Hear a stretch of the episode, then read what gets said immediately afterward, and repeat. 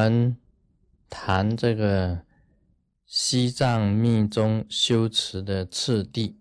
上回呢，我们谈到这个甘丹垂利仁波切，他本身这个修持的这个过程，这个是很困难的。依照他们这个，我们到了南印度啊，啊三大寺去，到了达兰萨了。那么那边的这个喇嘛告诉我们，要当到甘丹第八这个垂利仁波切这样子的地位，可以讲百千万人之中啊，不得其一，不得其一。他的地位啊，崇高到他在办法会的时候啊，达赖喇嘛还是坐旁边的，他主持的。法会啊，他走出去呀，他第一个黄伞盖就是甘丹垂依仁波切的，第二个才是达赖喇嘛的，所以黄教的精神领袖应该就是甘丹垂依仁波切，啊，就是不一样的地方。那么达赖本身是世袭的，就是转世的，他是转世的。甘丹第八是从很小。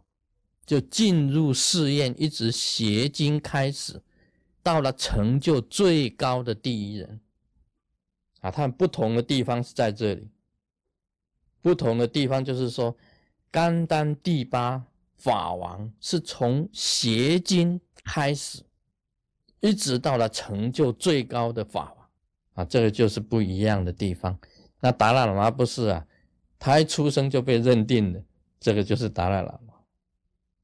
啊，不同，这个不一样的地方在这里。那么在西藏啊，你修密教，它有修持的次第。我们到了南印度啊，到了这个哲蚌寺啊，到了甘丹寺，我们就了解它本身的制度。他首先开始要这个明经进入三大寺里面呢，去学经。邪经呢，那个经典都是要读、要背，还要辩论。你看他那个辩经呐，啊，他们他们讲那辩经就像跟打太极拳一样，啊，辩经的打太极拳。他说这样子就是输掉，这样子合起来就是这样子。啊，他们都是比试啊，这样辩经的顿脚啊、拍掌这样子辩经。那辩论是很激烈的，很激烈的一种辩论，由辩经里面呢去明白经中的经义。要写五部大论，那是最基础的。再来呢，他们这些喇嘛本身要出离，出离就是出家嘛。啊，其实进入三大寺里面就是出家，出家，出家以后要受戒，很多的戒律。密教里面本身的戒律都要守。达赖喇嘛讲，这个喇嘛本身来讲起来，受戒律啊，就是声闻，声闻。他们受的是声闻的戒律，声闻呐，也就是可以讲在佛陀时代，他的弟子，释迦牟尼佛本身的弟子，全部都是声闻，跟小圣。佛教的那一种戒律这么严格，就是声闻。那么在这个三大寺啊，要学定，学习修定、修禅定，要学经，要明经，要辩经。那么又要学习这个禅定的功夫，要受戒。那么成就以后呢，他们以考这个格西为荣，考格西吗？啊，像我们的这个这个真佛宗啊的的，可以讲是 good friend 好朋友啊，嘎桑嘎桑土丹呐，天青呐，他们将来要到西雅图雷藏寺来的，他们本身都是在准备考格西，喇嘛也一样要考格西，就是考学位，你学位本身考起的。以后呢，进入这个上密院、下密院，去才是开始学密教。但是这一段时间呢，在这个三大寺的这一段时间呢，就要花了十二年，十二年的时光。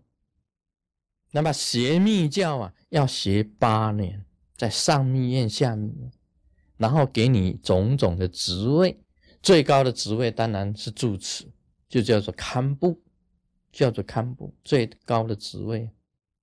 那么还可以任这个三大寺的住持。那么最高呢，三大寺的住持到了杂仓，就是甘丹寺的杂仓，这是两个最大的住持。有两个最大的住持里面，又选出一位，就是代表中哥巴的，那就是甘丹第八垂益仁波切。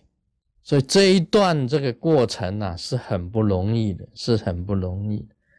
应该讲起来啊，这个你说邪密在西藏啊，这个三大寺里面学这个密教。其实那时候不是叫学密教，是学显教。到了上密院跟下面才真正学密教，所以显教要有十二年的功夫，密教要八年的功夫，总共加起来啊是二十年的功。这个学习的过程呢，我看他们呢是相当的这个辛苦啊，不是很容易的。那么因为。密教本身来讲啊，有无上的秘密在其中啊，无上的秘密在其中。你要修定，修定会产生什么呢？修定里面有两个意义，一个就是圣观，你一种殊胜、非常殊胜、圣很秘密的深入最深意识的那一种。念会产生出来，这个就是圣观；一个就是堪能，你修定啊会产生一种堪能。堪能什么叫做堪能？你会产生一种力量，一种能，一种力能力。这一种能力呀，再加上你殊胜的这一种观想观念，最深的意识，你在禅定里面会得到。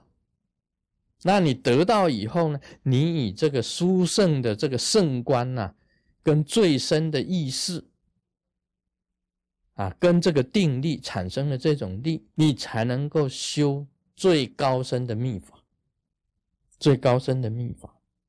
所以没有达到这一种能力的，你不能修这个最高深的秘法。所以密教里面呀，有无上密部，有大圆满部。